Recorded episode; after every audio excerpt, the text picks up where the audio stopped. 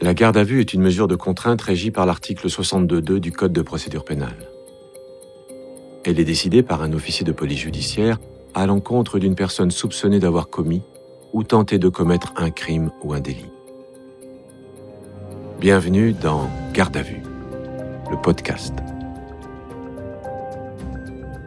Chérance, un hameau du Vexin en lisière du bassin parisien. C'est ici que dans la nuit du 7 avril 2012 à 3h25, les secours reçoivent un appel désespéré d'un jeune homme. Il vient de retrouver le corps sans vie de sa compagne, Maëva Rousseau, écroulée sur leur bébé de 11 mois. Arrivés sur place, les gendarmes constatent que la jeune femme de 23 ans est morte, le crâne fracassé par de multiples coups portés par un objet contondant. La scène de crime est terrible. La jeune femme s'est vidée de son sang et son petit garçon hurle, coincé sous le cadavre de sa mère. La petite maison n'a pas été fouillée, mais le sac à main de la jeune femme a disparu. Alan, le jeune compagnon de Maeva, est vite suspecté et tout aussi vite mis hors de cause. Pendant plusieurs semaines, l'enquête piétine. Les gendarmes recherchent des témoignages. Certains mettent en cause les meilleurs amis du père de Maeva, Alain Berruet, un homme d'une soixantaine d'années. Mais chez lui, les enquêteurs ne retrouvent aucune trace de sang. Sans autre élément, le juge d'instruction autorise cependant les gendarmes à lever leurs doutes. Presque trois mois après les faits, ils interpellent Alain Berruet. Le 27 juin 2012, à 18h, sa garde à vue commence. Ces auditions ont été reconstituées avec des comédiens d'après les procès-verbaux des interrogatoires. Vous entendrez aussi les témoignages des enquêteurs et des avocats qui ont travaillé sur l'affaire.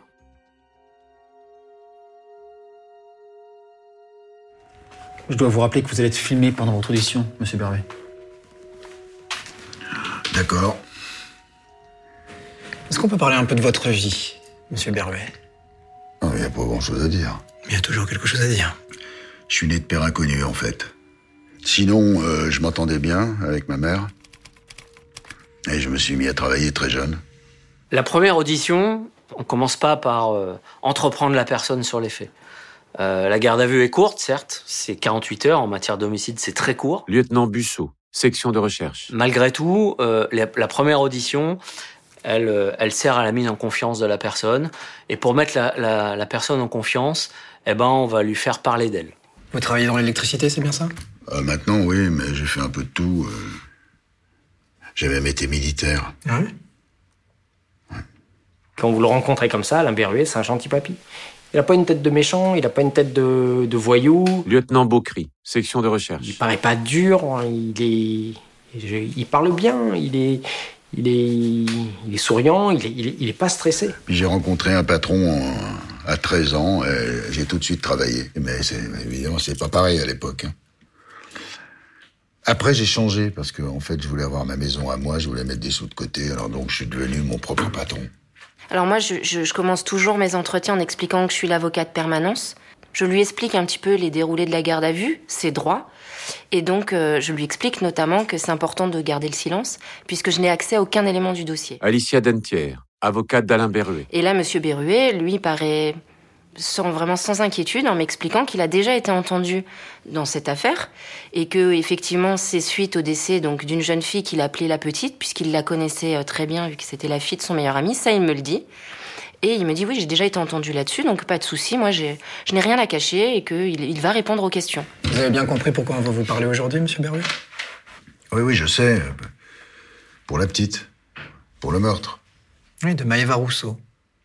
Vous la connaissiez, n'est-ce pas? Je la connais depuis toute petite. C'est la fille de Christian Rousseau. Un bon ami. Donc vous la connaissez pour ainsi dire depuis toujours? Ah oui, elle était à l'école avec mon fils, le, le plus grand, Rodolphe. euh, ça a même sa petite copine au lycée. Alain Berruet est très lié à la famille de Maëva. Le père, Christian Rousseau, est son meilleur ami et les deux hommes se réjouissaient de l'idylle entre leurs enfants. Mais Maëva rêvait de s'installer, d'ouvrir un salon de coiffure, de fonder une famille, alors que Rodolphe préférait profiter de sa jeunesse. Au bout de trois ans, elle a fini par le quitter. Mais Rodolphe ne s'est jamais vraiment remis de cette rupture.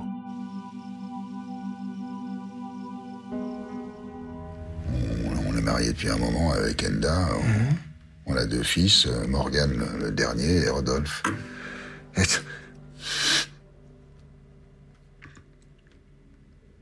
Mais Depuis le 21 août, il est mort. C'était un accident. euh, il avait juste 21 ans. Et comment vous vous en sortez depuis? C'est compliqué, c'est. Moi, je m'occupe, euh, je travaille. je- Mais pour- ma femme, c'est très très dur. hein. Mais enfin, c'est- c'est le destin. C'est triste, mais aussi fait, quoi. Vous pouvez nous en dire plus sur les circonstances de son décès? C'était un dimanche. Les gendarmes sont venus chez nous dans la nuit. C'était entre Gagny et Magny. Apparemment, il a raté son virage. Il était dans sa voiture et il y avait une rambarde, euh, l'est prise, quoi. Et quand on l'a retrouvé, il était 20 mètres plus loin. Ils ont voulu l'aider, les secours, mais il était déjà mort. Les gendarmes veulent savoir si la mort de Rodolphe l'été 2011 peut avoir un lien avec le meurtre de Maeva huit mois plus tard. En effet, le soir de son accident, Rodolphe se rendait à Chérence pour s'expliquer avec Maeva et Alan, son nouveau compagnon. Il était en couple avec quelqu'un? Ouais, euh, Christ- Christelle. Euh, une gentille fille. Mais il a eu une histoire longue avec Maëva. Non, un petit moment, je dirais. Enfin, je me souviens plus bien, mais, mais euh, je sais qu'ils étaient ensemble, oui, ça, oui, oui. À l'époque, Maëva devait venir chez vous régulièrement, je suppose. Oh, il y a longtemps. hein. Donc, c'est-à-dire que même si Rodolphe et elle n'étaient plus ensemble, ils avaient gardé de bons rapports.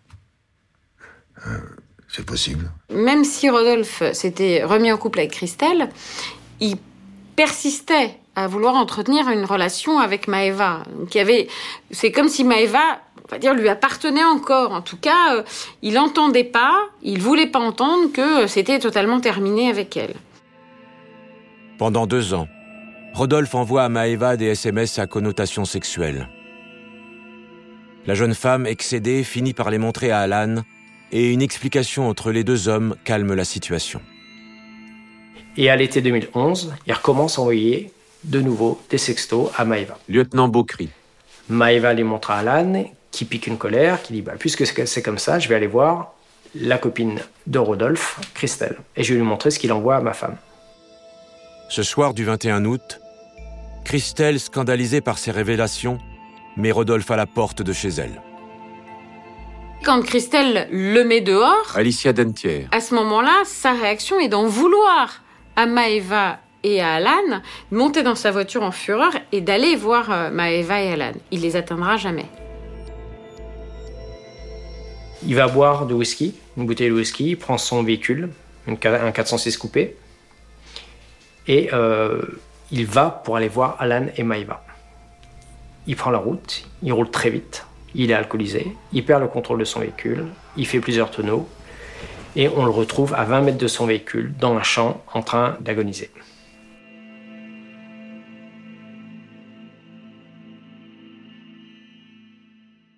Une semaine après, j'ai pris le même chemin pour, pour voir où c'était arrivé, pour, pour un peu comprendre. Puis les gendarmes nous ont pas tout dit.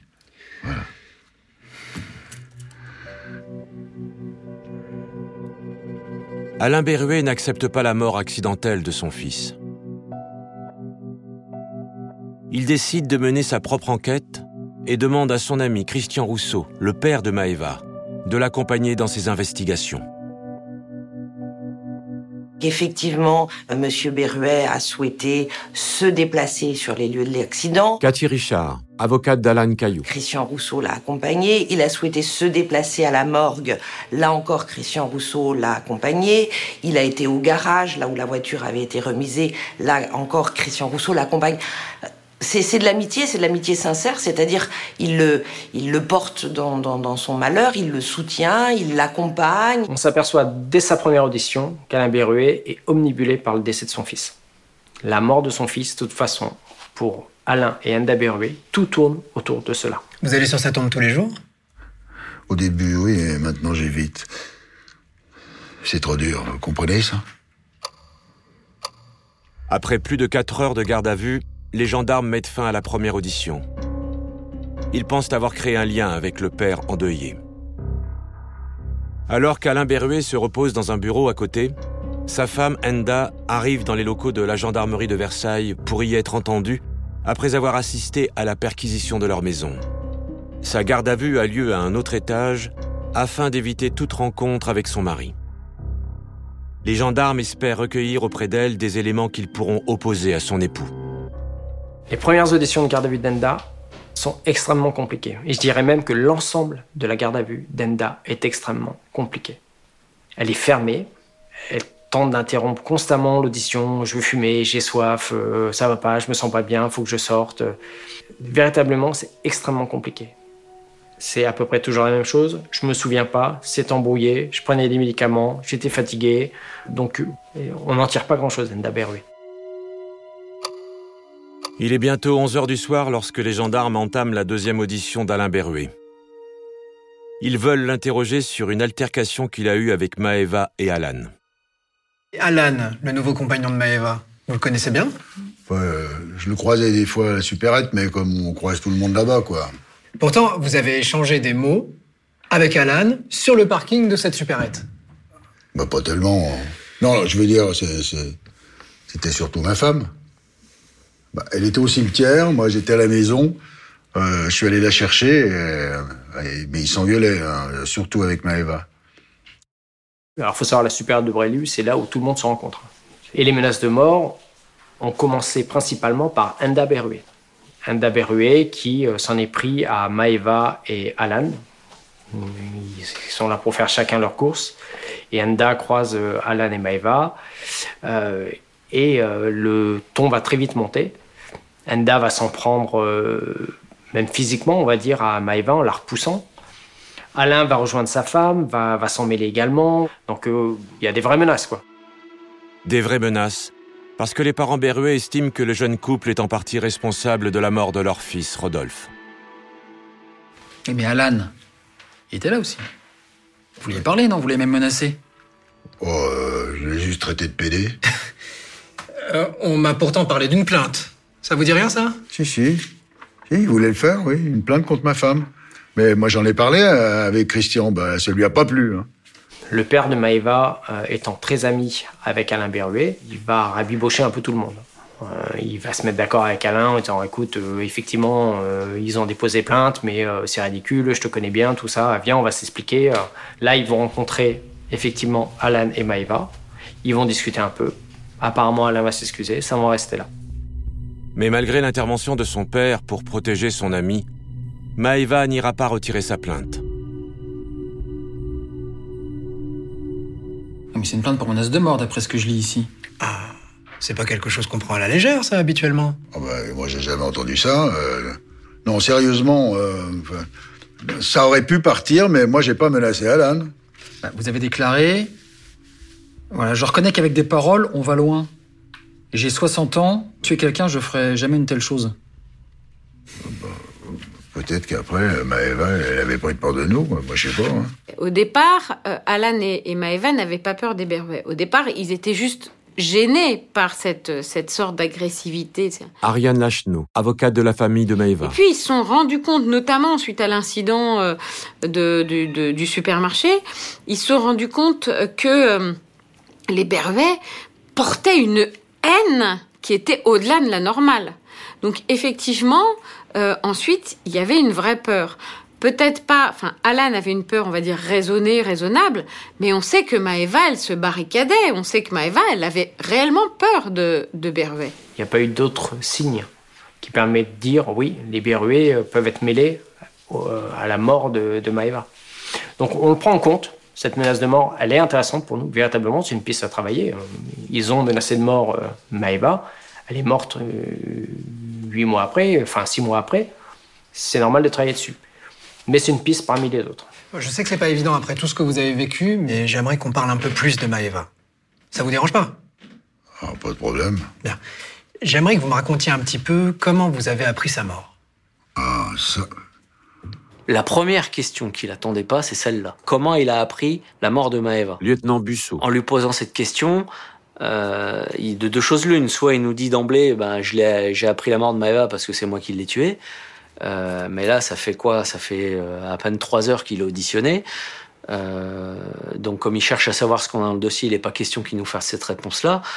Donc, cette question-là va lui permettre de nous dérouler tout son scénario qu'il a dû cogiter depuis euh, des semaines en attendant d'être interpellé. Je suis allé à Paris parce que j'ai un frère malade là-bas, c'est moi qui m'en occupe quand il est pas bien. Et eh ben c'est en rentrant de Paris le lendemain que en fait on me l'a appris, puis c'est mon plus jeune, je crois, qui m'a raconté, mais ça devait être, euh, je sais pas, au moins 9 h du soir. Hein.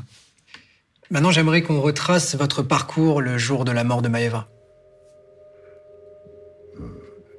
Le matin, j'étais au travail à Gagny. Alain Berruet donne précisément son emploi du temps le jour du meurtre. Il explique qu'il a dîné ce soir-là chez un ami, Gilles Boulan. Mais interrogé par les gendarmes, celui-ci fait un récit différent de la soirée.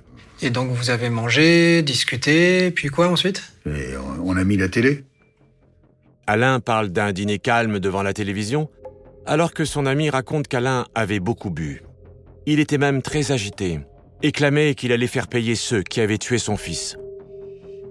Et votre femme ne vous a pas rejoint de toute la soirée Bah non, mais elle était à la maison, comme d'habitude. Je suis rentré, euh, on a parlé un peu, puis je suis allé me coucher avec mon chien. Il est minuit et demi lorsqu'Alain Berruet est emmené en cellule pour y passer sa première nuit. En garde à vue, je suis pas sûr qu'on est en garde à vue pour meurtre, que M. Berruet puisse dormir euh, sereinement durant cette garde à vue. Lieutenant Beaucry, section de recherche. Euh, j'ai des gros doutes quand même. Après, à la fin de cette première journée, il a été coopératif, il a parlé, et il n'a pas l'air plus inquiet que ça. Hein. La première journée, pour lui, ça s'est bien passé. Je pense vraiment que pour lui, il estime que ça s'est bien passé, qu'il a répondu aux questions et que pour l'instant, tout va bien. Les gendarmes, eux, renoncent à dormir et décident de poursuivre jusqu'au petit matin les interrogatoires d'Enda Berruet. Ils espèrent obtenir des éléments concrets qu'ils pourront balancer à son mari. Il est 8 heures du matin lorsqu'Alain Berruet entame sa deuxième journée d'interrogatoire. Bonjour. C'est pour vous. Euh, j'ai pas d'appétit. Asseyez-vous, s'il vous plaît. Vous avez bien dormi? Pas beaucoup. Bien. Comme vous le savez, votre femme est présente dans nos locaux. Elle a été interrogée une bonne partie de la nuit. On a parlé de votre vie. je veux dire, euh, au quotidien. Il y a certaines différences entre ce qu'elle nous décrit et ce que vous nous avez dit hier. Vous voyez où je veux en il ben, y, a des choses. Euh, j'en ai pas parlé, ouais, c'est sûr. Hein. Je m'excuse. Hmm. Lors de la troisième audition, on va s'attaquer véritablement à tout ce qui peut être incohérent dans ce qu'il nous a dit précédemment, sans lui amener nos éléments de preuve, mais simplement mettre en face de ses contradictions, à savoir où il nous décrit un couple idéal, que tout va bien, que sa femme nous dit exactement le contraire, donc on va l'attaquer là-dessus. On va voir un peu quelle va être sa réponse. Entre elle et moi, on s'entend plus. Euh, mais c'est normal. Euh, c'est. Depuis la mort de Rodolphe, euh, il y avait trop de tristesse entre nous. Bah, je comprends bien, Monsieur Bervet. Il y a des hauts, puis il y a des bas. Ça avait commencé. Elle a commencé à me parler de divorce d'abord. Bon, maintenant, on n'en parle plus. Après la mort de Rodolphe, euh, ce couple Berruet qui euh, cohabitait va pas pour autant se réconcilier. Frédéric Aguillon, avocat de Enda Berruet. Puisque euh, Enda va complètement se, replier sur elle-même, désormais vivre dans le noir. Elle va mettre en place un culte de prière avec des bougies, avec des vêtements de Rodolphe qu'elle va pendre à, certains endroits. Elle va commencer à perdre ses cheveux. Elle va commencer aussi à, à déraisonner, et comment vous la vivez, cette situation, vous? On fait avec. Elle, vit dans ses souvenirs, elle, lui parle, elle, reste enfermée, elle prend des cachets. Ouais, ben, vous savez, on parle de dépression. Et vous avez essayé de l'aider euh? Bah, Elle veut pas m'écouter. Il y a un psy qui l'aide. Euh, moi, j'en ai pas eu besoin, mais Morgane, par exemple, il le voit, bah, ça- ça n'a rien fait. hein. Vous l'avez quand même aidé à déceler la tombe de votre fils? C'est triste. hein. On apprend euh, par la gendarmerie de Magny-en-Vexin que Monsieur Berruet a essayé de déceler la tombe de son fils avec un marteau et un burin. Lieutenant Beaucry. Donc le maire et les gendarmes ont été obligés d'intervenir pour lui dire d'arrêter. L'histoire, c'est Enda Berruet se rend sur la tombe de son fils tous les jours et elle entend son fils qui lui parle et qui gratte dans la tombe. Donc elle dit ça à son mari en lui disant faut que tu décèles la pierre tombale parce que mon fils il est vivant. Il est à l'intérieur mais il est vivant, il l'a enterré vivant. Je l'entends gratter tout ça. Elle voulait commencer à dire à tout le monde que Rodolphe allait bien, que on l'avait sorti, qu'il était à l'hôpital, à se remettre. Moi, je savais pas comment lui dire non. On s'aperçoit à travers cette histoire que Alain Berruet, pour que sa femme lui fiche la paix, il est prêt à tout. Il sait là que son fils il est mort, qu'il est dans cette tombe et qu'il est décédé, mais il va quand même aller euh, essayer de déceler cette pierre tombale parce que sa femme lui a demandé. Le samedi 7 avril, en allant chez les Boulans, vous aviez quelle voiture? La 205. Alors pourquoi vous avez déclaré le 9 avril avoir pris la Clio de votre femme? Quoi? J'ai pas dit ça. Voilà, alors je me suis trompé en le disant aux gendarmes, parce que je prends que la Ça 205. ressemble pas à une erreur, ça, monsieur Berruet. Cette voiture, ça, ça va changer quoi? Il est euh, très clairement déstabilisé. Lieutenant Bussot, section de recherche. Et euh, il est d'autant plus déstabilisé qu'on voit que c'est la première fois qu'il perd son, il, il perd son calme. Deux jours après la mort de Maëva, Alain Berruet avait été entendu en tant que témoin par les gendarmes. Et les déclarations qu'il fait aujourd'hui en garde à vue contredisent celles qu'il avait faites à l'époque. Et vous n'avez pas contacté le père de Maëva après avoir appris le meurtre? Ah, Non, ça me dit rien. non. Alors là, il y a votre mémoire qui vous joue des tours. hein. Parce que vous avez déclaré dans votre audition en tant que témoin l'avoir appelé 15 minutes après avoir appris la nouvelle. Ah, peut-être euh, que j'ai voulu, mais. Mais. euh, je crois qu'il était sur répondeur. Ouais. Là, je vais vous citer. Monsieur. Vous avez dit Je suis tombé directement sur lui. Il était pas bien, il m'a dit qu'elle avait été étranglée. Vous avez oublié avoir dit ça Non, mais je, je me rappelle, c'était son répondeur, mais. non, ou alors peut-être qu'il m'a rappelé après pour me parler, mais.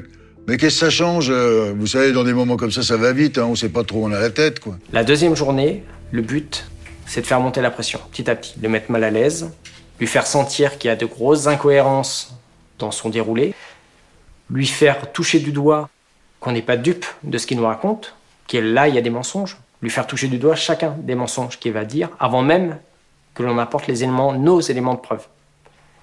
On veut créer vraiment ce climat d'insécurité chez lui et ce climat de, de tension. Qui vous a appris ce qui s'est passé dans ce cas? La police ou Christian Rousseau? Ah ouais, oui, oui, ça, ça, ça, ça doit être euh, Christian, parce que c'est. C'est lui qui m'a parlé des détails, que- qu'elle a été étranglée. Ouais, Pourquoi changer votre déclaration aujourd'hui, monsieur c'est- C'est- juste que je m'arrête pas là-dessus, quoi. J'ai oublié des bouts. Hein. Vous devriez nous dire la vérité, Alain. Et nous raconter vraiment comment s'est passée votre soirée. Bah, je vous l'ai déjà dit. Un témoin qui ment, ça peut vouloir dire euh, plein de choses. Ça peut être, euh, un témoin qui, a peur de se retrouver devant des enquêteurs, parce que même quand on est auditionné en qualité de témoin euh, sur une affaire qui plus est criminelle, ça peut être déstabilisant, ça peut provoquer un stress. Et une personne peut, peut très bien faire des déclarations qui correspondent pas à la réalité, sans pour autant commettre un mensonge. Les enquêteurs continuent à le déstabiliser avec des questions qui peuvent paraître saugrenues, sans aucun lien avec les faits. C'est vous qui faites le ménage à la maison? Non, oui, euh, ça m'arrive. Oui ou non? Des fois, je le fais. ouais. Comme quoi? Je fais le carrelage. Ok, vous avez des produits spéciaux pour ça? Ben, pour le nettoyage, de l'acide chlorhydrique, oui. On n'a aucun élément criminalistique. Pas d'ADN, pas d'empreinte, aucune trace de sang retrouvée chez lui ou sur lui. Et pour vous protéger? Et des lunettes, des masques ou des gants, comme ceux-là par exemple? Non, non, non. Non? Non, non, j'ai des gants à latex pour faire de la vidange, mais pour les acides, euh, j'en utilise d'autres, mais bien, bien gros, puis qui montent très haut. Là, on a décidé de l'emmener à Chéance sur la scène de crime. Vous connaissez la ville de Chéance Je connais pas, non. Enfin, le nom, je l'ai entendu, hein, mais je suis jamais allé. Pourquoi quand je vous demande si vous connaissez, vous me répondez que vous n'y êtes jamais allé? Comme ça, c'est tout. C'est fou quand même. Chéance se trouve à quelques minutes de chez vous, mais vous, vous n'y êtes jamais allé. Ouais, je sais plus, ouais. Attendez, euh, une fois peut-être. Bah, mais c'était pas important. Ah bah nous y voilà Ah, bah, bah, j'ai pas la mémoire de tout non plus. Hein. On va se servir euh, de son énervement en posant des questions de plus en plus embêtantes pour lui, pour faire bah, monter son stress. Bon, dites-nous en plus. Bah, euh, on, a, on, a, on a dû y passer en vitesse. C'était Christian qui conduisait. Après la mort de sa fille. Donc tout à l'heure, vous nous dites n'y être jamais allé, et maintenant, vous nous dites y être allé avec Christian Rousseau. C'était lui qui conduisait. On, on rentrait de Mantes-la-Jolie. On, on a dû passer par là, mais moi, moi, je j'ai pas fait attention à la route. Hein, je, je regardais pas trop. Et avant le décès de Maëva? Avant, non, non. Pour lui, c'est primordial de, de nous dire qu'il euh, connaît pas Chéance et qu'il a jamais été à Chéance, puisque si il vient à nous dire qu'il est allé à Chéance, ça le pose à un moment dans ce tout petit village où a eu lieu le, le crime. Et pourquoi mentir encore, Alain? Mais je vous dis que c'était pas à Chéran, c'est parce que j'ai vu le panneau du village. On s'est arrêté juste avant. Juste avant, donc vous jouez sur les mots. Pour vous, alors si je me souviens plus des choses qui ont rien à voir, c'est forcément que je fais exprès. À la fin de la troisième audition, on se réunit de nouveau avec les enquêteurs en charge de la, de la garde à vue d'Alain. Et là, clairement, je leur demande de, de- cette fois-ci, on y va. C'est la grosse audition. C'est l'audition où on va vraiment le mettre face à ses contradictions. On va lui amener nos éléments de preuve. Le but, là, c'est de le faire craquer. Ce que nous avons contre lui, c'est des témoignages. Des témoignages de, personnes fiables. C'est la chose véritablement importante. Des gens qui voient bien, qui sont jeunes, la lumière est allumée dans la rue, euh, des gens qui le reconnaissent formellement. Après bientôt 20 heures de garde à vue, les gendarmes abattent enfin leur jeu. En rentrant directement chez vous ce soir-là, vous croisez quelqu'un sur la route? Non, personne. Pourquoi quelqu'un nous dit vous avoir vu ce soir-là à Bréélu Vous tourniez en voiture, visiblement. Moi, je tournais pas, je rentrais chez moi. Vous vous souvenez où était Nicolas Boulan ce soir-là? Avec nous? Enfin, je veux dire, chez ses parents. euh, il regardait la télé avec nous. Et quand vous rentrez chez vous? Ah ouais, ça m'a pas marqué. euh, Dehors avec des jeunes, je dirais. Mais pourquoi quelqu'un me dit vous avoir vu aller au cimetière alors que vous nous dites le contraire? Il a dit ça, mais c'est faux. Je suis pas allé. Je voulais y aller. Euh, bon, euh, c'est tout. Mais, mais, euh, ils ont dû croire que j'irais, quoi. Monsieur Beruil nous a déclaré qu'il était entré directement chez lui. Sauf que le problème, c'est que le fils de monsieur et madame Boulan, lui, ne donne pas cette version-là. Il nous dit qu'avec ses copains, il a vu euh, monsieur Berruet faire plusieurs tours dans le village et passer, entre autres, devant le cimetière de Brélu.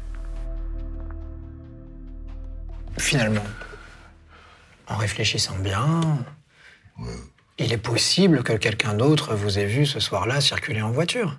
Enfin, je veux dire, euh, ailleurs. Par exemple, à Chéance. Ah bah là, vous vous en avez une bonne avec Chérance. Hein. Bon, s'il vous plaît, vous répondez aux questions? Mais j'y étais pas, donc je peux pas vous répondre. Ah mais comprenez-nous, nous ce qu'on veut, c'est éclaircir la vérité pour que vous vous sentiez mieux. Quand on lui pose la question euh, de savoir s'il est possible qu'il ait été vu à Chéance, euh, là, il est au pied du mur. Parce que si on lui pose la question, il se dit ils doivent savoir. Peut-être qu'ils savent. On a des témoins qui vous identifient formellement, donc on confronte juste les deux versions. Ouais, mais moi, je peux rien pour vous. À moins que vous ayez un frère jumeau qui utilise aussi une camionnette. Je suis rentré chez moi, j'ai dormi avec mon chien. Très bien. Alors, pourquoi étiez-vous ce soir-là à 100 mètres du domicile de Maëva Rousseau? Tourné en voiture, tout feu éteint. Mais c'est pas arrivé. D'accord. Un témoin nous dit que aux alentours de minuit, garé devant le domicile de Maeva et Alan, se trouvait une petite camionnette blanche avec un monsieur qui avait les cheveux blancs ou les cheveux blonds, avec des gants roses aux mains et des bottes. Ce monsieur était à côté de son véhicule, et au fur et à mesure que le témoin avance, il voit cet homme qui se tourne pour qu'il ne puisse pas voir son visage. C'est plus fort que lui, il peut pas nous dire qu'il était à Chérence. Parce que s'il nous dit j'étais à Chérence, tout va, enfin le, le rouleau compresseur va se mettre en route. Alors, pour le faire craquer, les gendarmes décident de le confronter aux déclarations de sa femme, mise sur écoute plusieurs semaines avant la garde à vue. La nuit du meurtre, elle se souvient avoir vu un sac à main inconnu sur la table de sa cuisine. Votre femme nous a parlé d'un sac à main. Un sac à main de type euh, léopard, le même type que celui de Maeva. Euh, quand elle s'est réveillée en milieu de la nuit, il était là, posé au milieu de la table de la cuisine. Et le lendemain matin, plus rien. Je peux pas l'expliquer. Mais elle a s'est cachée, elle, elle tourne en rond toute la nuit, s'endormir. Euh, Vous devez pas l'écouter. Il se bloque clairement. Parce qu'il ne peut pas donner d'explication sur la présence du sac à main de Maëva Rousseau sur la table de sa cuisine en pleine nuit. Il est clair qu'il s'attendait pas à ce que Enda vienne à parler de ce sac. En fin de compte, là, il est en train de s'apercevoir que sa femme le- vient de le lâcher. Et ce même sac avait disparu de la scène de crime. Et puis il a été retrouvé, abandonné en pleine campagne. Ouais, mais j'en sais rien de ce sac, moi. Ah ouais, est-ce que tout le monde ment, monsieur Berruet? Quoi? Donc il y a que vous qui dites la vérité. Non, euh, non, attendez, moi je vous raconte juste comment ça s'est passé. Là, en fait, à ce moment-là de la garde à vue, on va refermer le piège sur l'individu. On a amené euh, des éléments qui l'incriminent, pour lesquels il peut pas s'expliquer. Et ces divers éléments euh, vont, vont nous permettre de construire ce qu'on appelle euh, la question d'appât, Lieutenant Bussot, section de recherche. qui rassemble tous les éléments qui l'incriminent et pour lesquels il va falloir qu'il nous donne une explication ferme et définitive. Alors, comment ça s'est passé? Votre alibi ne tient pas. hein? Vous avez passé la soirée chez les boulons, d'accord, très bien. Mais ensuite, plusieurs témoins vous identifient formellement au volant de votre véhicule, à Bréélu, puis à Chérence. Donc vous voyez, vous n'êtes pas juste rentré chez vous comme vous nous l'avez dit. Et Maëva, euh, c'était pas n'importe qui. Votre fils était mort un peu par sa faute, peut-être. C'est bon, euh, stop maintenant. Le sac à main de Maëva qui disparaît, qui se retrouve chez vous, ça c'est sûr. Votre femme nous le certifie. Et vous savez quoi? J'ai même quelqu'un qui dit avoir vu un véhicule qui ressemble beaucoup au vôtre. Et vous savez où est-ce qu'il le voit? Garé devant chez Maëva. Avec quelqu'un à côté. Un homme. Avec des gants.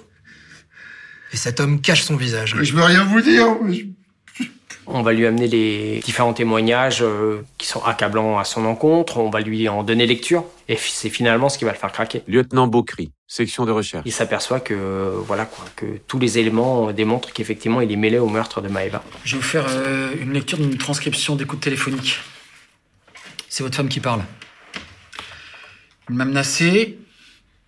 Il m'a dit si tu ouvres ta gueule, je te ferai plonger.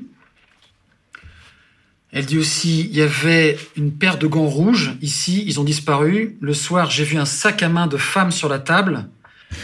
Elle continue après ils ont trouvé une paire de gants et son sac à la rivière à Fourgues. Non, c'est bon, c'est bon, j'ai compris, j'ai compris. Putain, vous êtes tous contre moi, là. Même ma femme. Malin. Pourquoi Enda dit-elle tout ça? Qu'est-ce que ça veut dire tout ça au juste? Enda Berwer a compris que son mari avait tué Maëva. Elle a, à longueur d'entretien téléphonique avec sa mère, avec des amis, donné comme l'auteur de l'assassinat de Maëva Alain Berruet. Frédéric Aguillon, avocat de Anda Berruet. Elle a très peur, elle ne dort plus allongée. Euh, Quand elle dort, elle dort sur une chaise.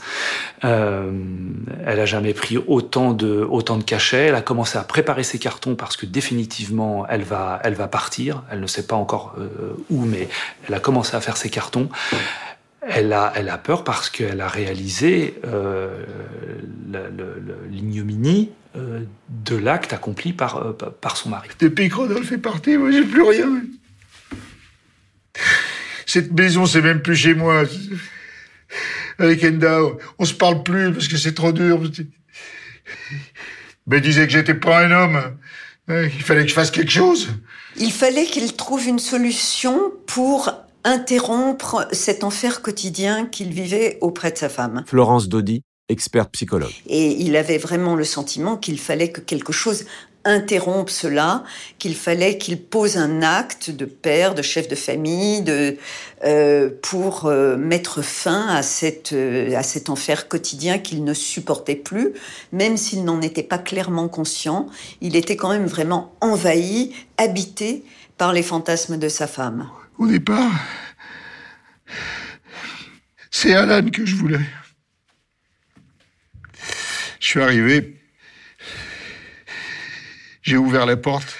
Elle n'était pas fermée. Je suis monté. Puis je lui ai dit que j'étais là. Et puis on a, on a, on a parlé. Avec l'alcool, moi, c'était différent. Je l'ai frappé. Monsieur Berruet C'est vous qui avez tué Maëva Rousseau Oui. J'ai pas réussi à faire autrement. Moi, j'ai vécu ces aveux, j'étais surprise. Ça a été un, un choc. Tout ce que j'avais imaginé de ce personnage s'effondrait et tout a pris euh, un sens en fait. Toutes les questions des gendarmes ont pris un sens à ce moment-là. Alicia Dentière, avocate d'Alain Berruet. Et il y avait une souffrance telle que j'étais partagée entre la compassion que je gardais pour Monsieur Berruet et la compassion de l'infinie tristesse qui, qui- que devait avoir euh, que devait avoir la, la- la famille de la victime. J'ai beaucoup pensé au père de la victime. C'est le, le père de la victime à ce moment-là qui, qui m'obsédait face aux aveux de Monsieur Berruet. Je bois jamais, mais. Ce soir-là, j'avais enchaîné les verres. En rentrant, je sais pas ce qui s'est passé. Il y a- tout qu'à lâcher. Je compatissais. Je m'apitoyais. Je, me sentais tout cassé. Je vais pas. Quand je suis passé devant le cimetière, il y a la haine qui m'a pris d'un coup. Là, c'était plus possible. Alors chez moi, j'ai mis mes bottes, mes gants. Il y a ma femme qui, m'a dit quelque chose, mais moi, je lui ai rien dit. Mais bon, elle a bien compris. Combien de fois on en avait parlé. Après avoir euh, pleuré pendant quelques minutes, l'ancien militaire va reprendre ses esprits. Il va se redresser sur sa chaise. Lieutenant Bussot. Il va être euh, euh, droit comme un i. Il va nous dire euh, voilà comment ça s'est passé. C'est quand elle a vu la batte qu'elle a compris. On a parlé de Rodolphe. Moi, je voulais qu'elle se taise. Alors, je l'ai frappé à la tête. Trois fois ou plus, plus je sais plus. Elle était debout devant moi. J'allais tomber sur le lit, dans tout son sang. C'est même pas défendu. Il y avait le bébé qui dormait, mais j'ai pas touché. Faudrait une ordure pour faire ça. Alors je suis parti. J'avais pris son sac, j'ai pas réfléchi, je sais pas pourquoi. Et chez moi, Enda a vu le sac et j'ai pensé que ça lui ferait plaisir, mais c'était pire. Je lui ai dit que c'était à Maëva. et- elle était déçue. Elle m'a dit que c'était pas à Maëva qu'elle en voulait, qu'elle voulait que je jette le sac. J'avais honte. Je suis reparti. Je voulais juste jeter le sac et oublier. Puis j'ai lancé dans l'eau. J'ai regardé couler. Puis je suis rentré dormir avec mon chien.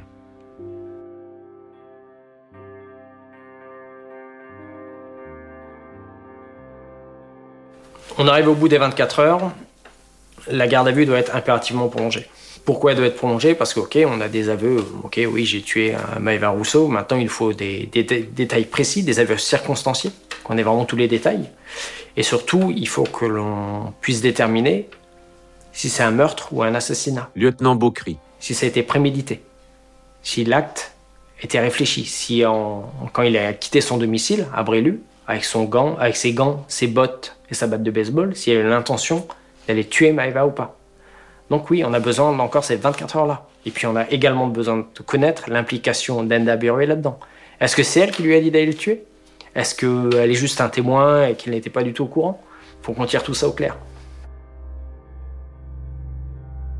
Au vu des éléments présentés par les gendarmes, le juge d'instruction accorde la prolongation de la garde à vue. Après les aveux, les enquêteurs ont besoin de temps supplémentaire pour déterminer s'il y a eu préméditation ou pas. Dans le cas d'un assassinat, si les faits ont été préparés, la peine encourue est beaucoup plus lourde.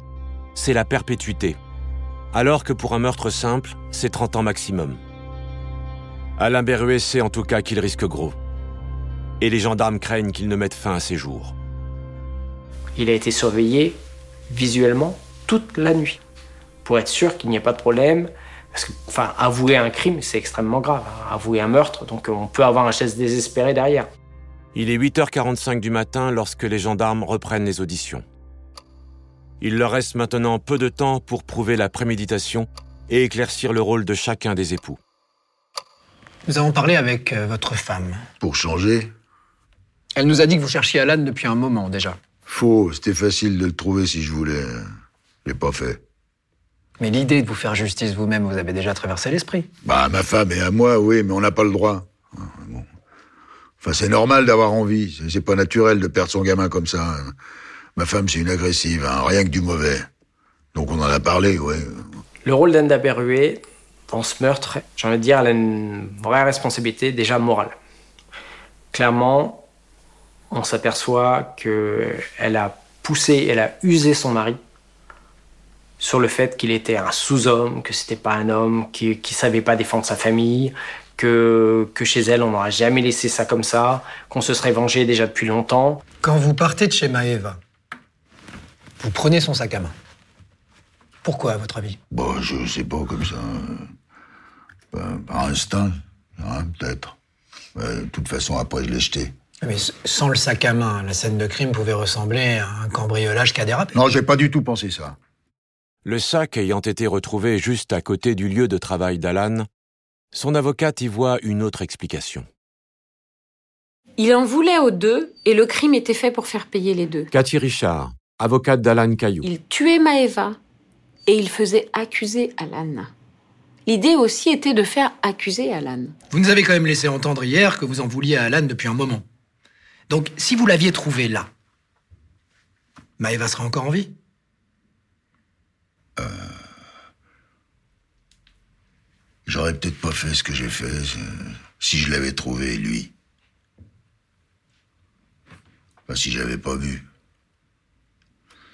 Et ça fait beaucoup de si, hein Faut être fou pour faire ça. Je sais, je suis pas con. C'est comme si c'était pas moi.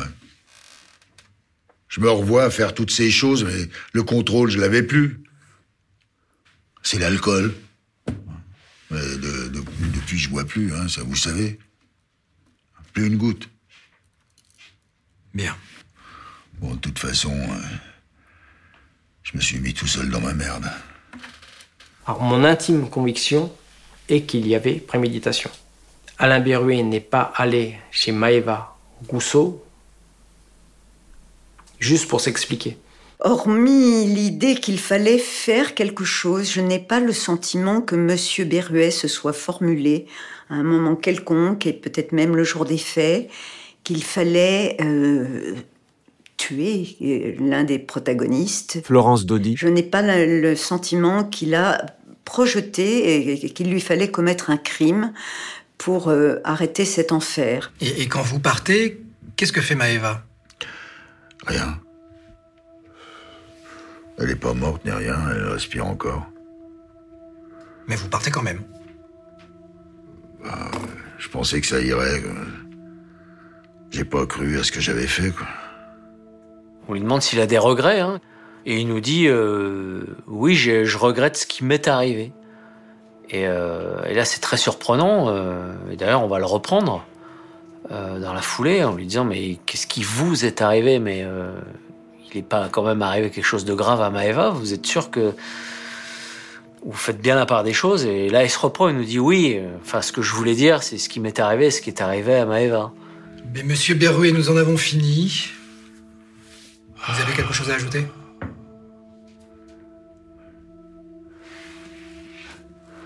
C'est pas quelque chose que je voulais faire. Jamais. Mais depuis la mort de Rodolphe, euh, j'en peux plus, moi. J'encaisse. Ça fait sept mois que... C'est plus une vie que j'ai... j'ai- l'impression que ça fait dix ans. Je, je regrette. euh, Bon, j'ai gâché ma vie, je sais, vous vous en foutez, mais... Mais si Rodolphe avait été là, ben, j'aurais rien fait. Alain Berruet s'entretient avec son conseil pendant que les gendarmes s'apprêtent à mettre fin à sa garde à vue pour le présenter au procureur de la République. Mais surprise, Alain Berruet demande à être entendu une dernière fois. C'était pas vrai. Quand je disais que j'allais plus sur la tombe de mon fils. J'y allais tous les jours. Tout seul. Je lui parlais. Sauf que je sais qu'il me répondait pas à moi. Et quand j'y arrivais plus, j'allais voir Maëva sur sa tombe, à côté. Juste pour dire pardon. Pardon. Pardon pour elle, pardon pour tout. Vous savez, son père et moi, on était... C'était mon meilleur ami, en fait, euh, voilà, tout simplement. Il était là pour moi quand Rodolphe est mort, alors j'étais là pour lui. Je sais, euh, c'est bête, mais je lui disais tout ce que je pouvais pour qu'il oublie, qu'on allait retrouver l'enfant de salaud qui avait fait ça, lui faire payer. Enfin, je l'aidais comme je pouvais. Il méritait pas tout ça. Chaque fois que je le voyais, je pensais à elle. Mais quand même, je crois qu'il va me manquer.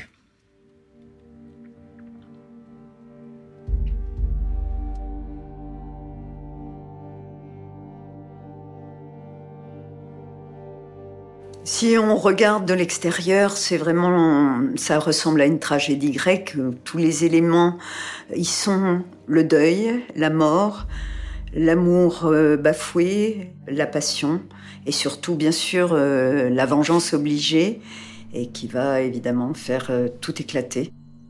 30 ans de prison ont été requis aujourd'hui devant la cour d'assises du Val d'Oise contre Alain Berruet pour l'assassinat de Maëva Rousseau, 23 ans, tué Le procès des époux Berruet s'est ouvert trois ans après les faits, le 15 juin 2015, devant la cour d'assises du Val d'Oise. Même s'il reconnaît avoir tué Maëva Rousseau, Alain Berruet nie toujours avoir prémédité son geste. La famille et les proches de la jeune femme sont tous venus avec des t-shirts à l'effigie de la victime. Durant tout le procès, Alain Berruet n'a pas osé croiser le regard du père de Maëva, Christian Rousseau, son ami de toujours. Il est ému vis-à-vis de Christian Rousseau parce que c'est un ami de longue date. Et euh, non seulement il a tué sa fille, mais en plus de ça, il lui a menti, il l'a trahi, il l'a menti pendant, il lui a menti pendant, pendant des semaines. À l'issue des débats, Alain Berruet est condamné à 20 ans de réclusion criminelle pour assassinat, alors que l'avocat général avait réclamé 30 ans. Manifestement, le jury a tenu compte de la douleur d'un père, inconsolable depuis la mort de son fils. À l'énoncé du verdict, Alain Berruet n'a manifesté aucune réaction et il n'a pas fait appel. Sa femme Enda est condamnée à deux ans de prison avec sursis pour complicité de destruction de preuves. Enda n'a pas pu prouver son implication dans le meurtre proprement dit de, Maeva. La seule chose qu'on a pu relever à son encontre, c'est la euh, complicité de destruction de preuves. Pour avoir dit à son époux euh, de, se débarrasser du sac de Maeva Rousseau. Enda Berruet a quitté la région. Elle a obtenu le divorce et a refait sa vie. Alain Berruet purge sa peine en prison où il fait un peu de sport pour meubler ses journées.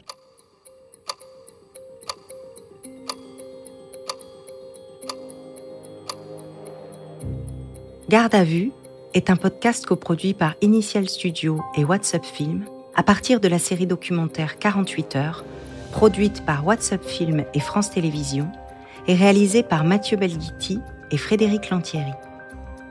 Production exécutive du podcast, Initial Studio. Production éditoriale, Sarah Koskiewicz et Mandy Lebourg.